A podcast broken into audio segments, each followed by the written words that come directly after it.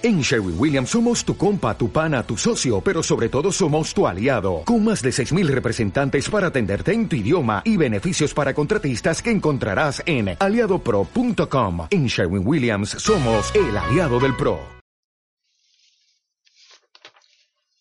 Hola, bienvenido y bienvenida a un nuevo capítulo de La magia del Pilates.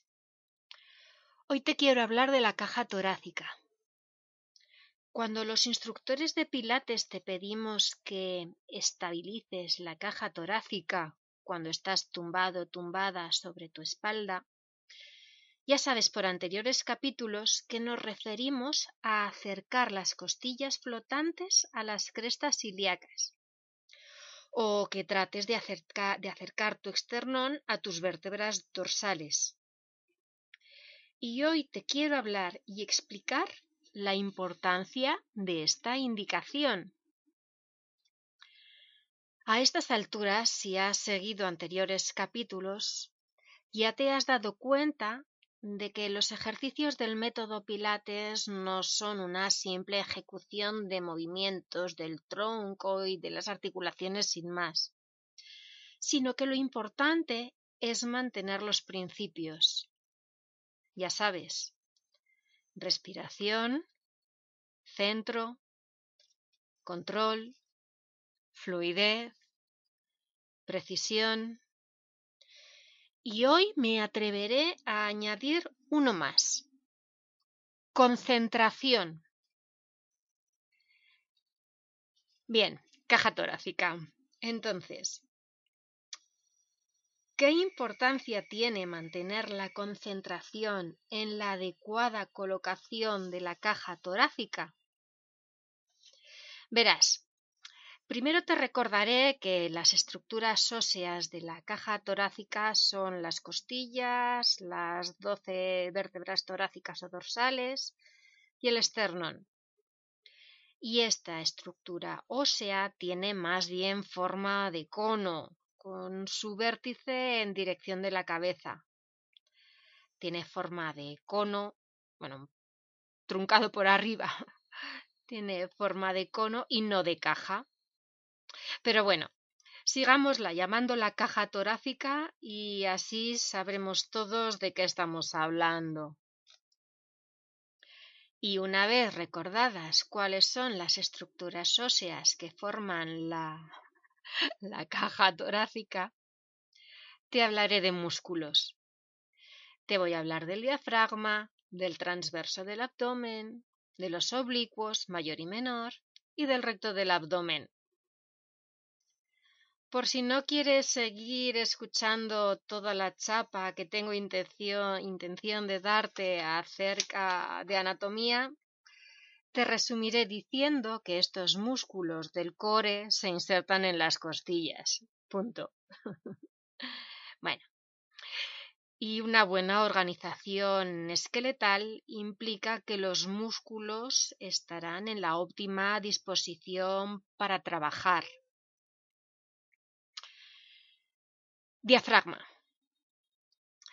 Se inserta en el esternón y en los cartílagos costales desde la séptima hasta la decimosegunda costilla, además de en algunas vértebras lumbares. Si partimos de una posición neutra de la caja torácica, el diafragma partirá de su posición más relajada posible y en el momento de la inspiración podrá desarrollar todo su potencial optimizando la toma del aire al expandirse las costillas lateralmente. Esto, claro, si la musculatura intercostal es lo suficientemente flexible. Y si no lo es, trabajando adecuadamente la respiración costal en nuestras sesiones de pilates, se irán flexibilizando. Bueno, si partimos de una posición en que las costillas y el esternón están muy levantados respecto al suelo, partiendo de una posición supina sobre el suelo, tumbado sobre la espalda, el diafragma ya presenta cierta contracción con lo que la inspiración no será tan efectiva. Y aquí me entretendré hablando de los frecuentes bloqueos inspiratorios, es decir, un exceso de tono en el diafragma y una falta de flexibilidad en las fascias del mediastino que lo soportan.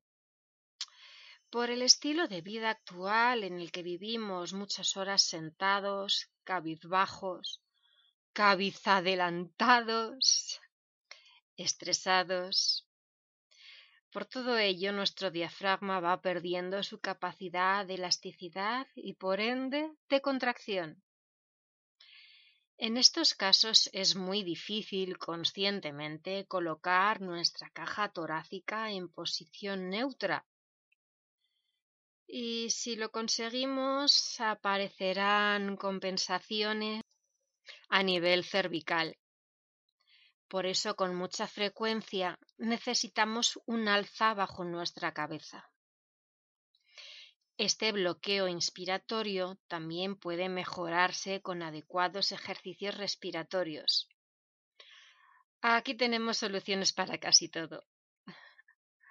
Bueno, una vez que te he hablado del diafragma, vamos a hablar del transverso del abdomen, ya sabes, activa suelo pélvico, activa transverso. Bueno, ya vimos en los capítulos dedicados a la pelvis, la pelvis, esa gran masa ósea. Ya vimos en los capítulos dedicados a la pelvis que el transverso del abdomen se inserta en ella, pero además se inserta en las vértebras lumbares, y en la cara profunda de las últimas siete costillas. Así que aquí volvemos a ver que si no tenemos una adecuada colocación de la caja torácica, no podremos optimizar la contracción del transverso del abdomen. Ese estupendo músculo que proporciona estabilidad a nuestras vértebras lumbares y además reduce el diámetro de nuestra cintura. Moraleja. Posición inicial de la caja torácica en posición neutra.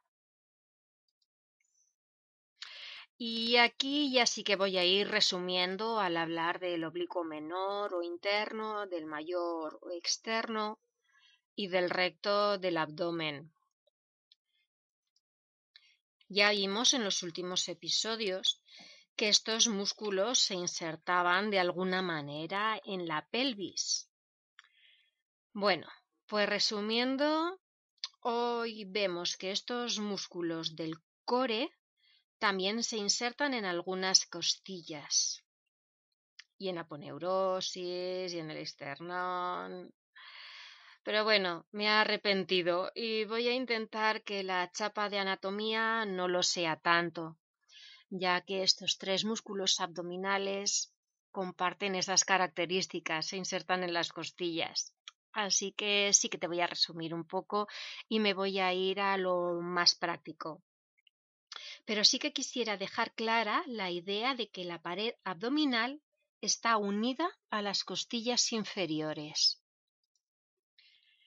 Tendremos especial atención y por eso hoy quería hablar de la concentración en que cuando estemos tumbados sobre la espalda, la caja torácica no tienda a elevarse hacia el techo y que el externo se aproxime al mentón. No.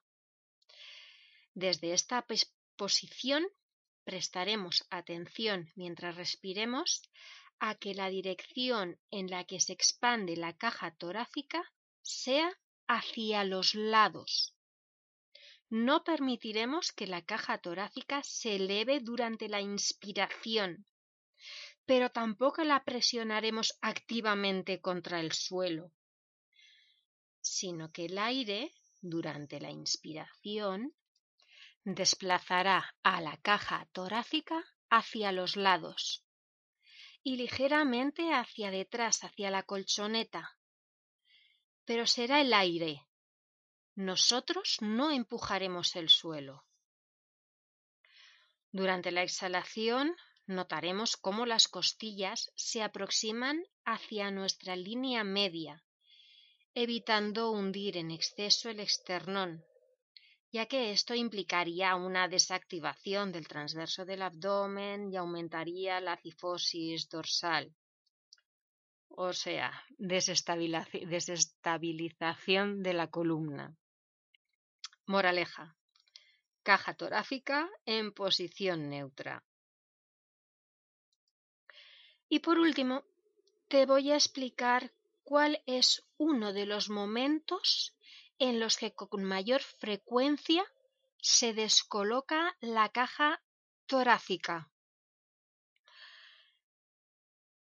Es durante los movimientos de brazo por encima de la cabeza.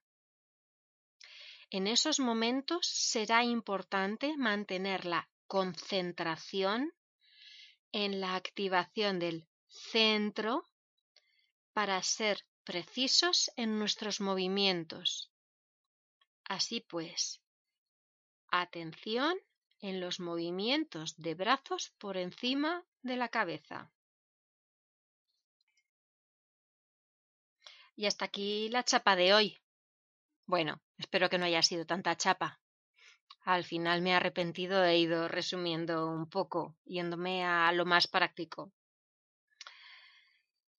Si no mantenemos una adecuada colocación de la caja torácica, puede verse afectada la estabilidad de nuestras vértebras dorsales.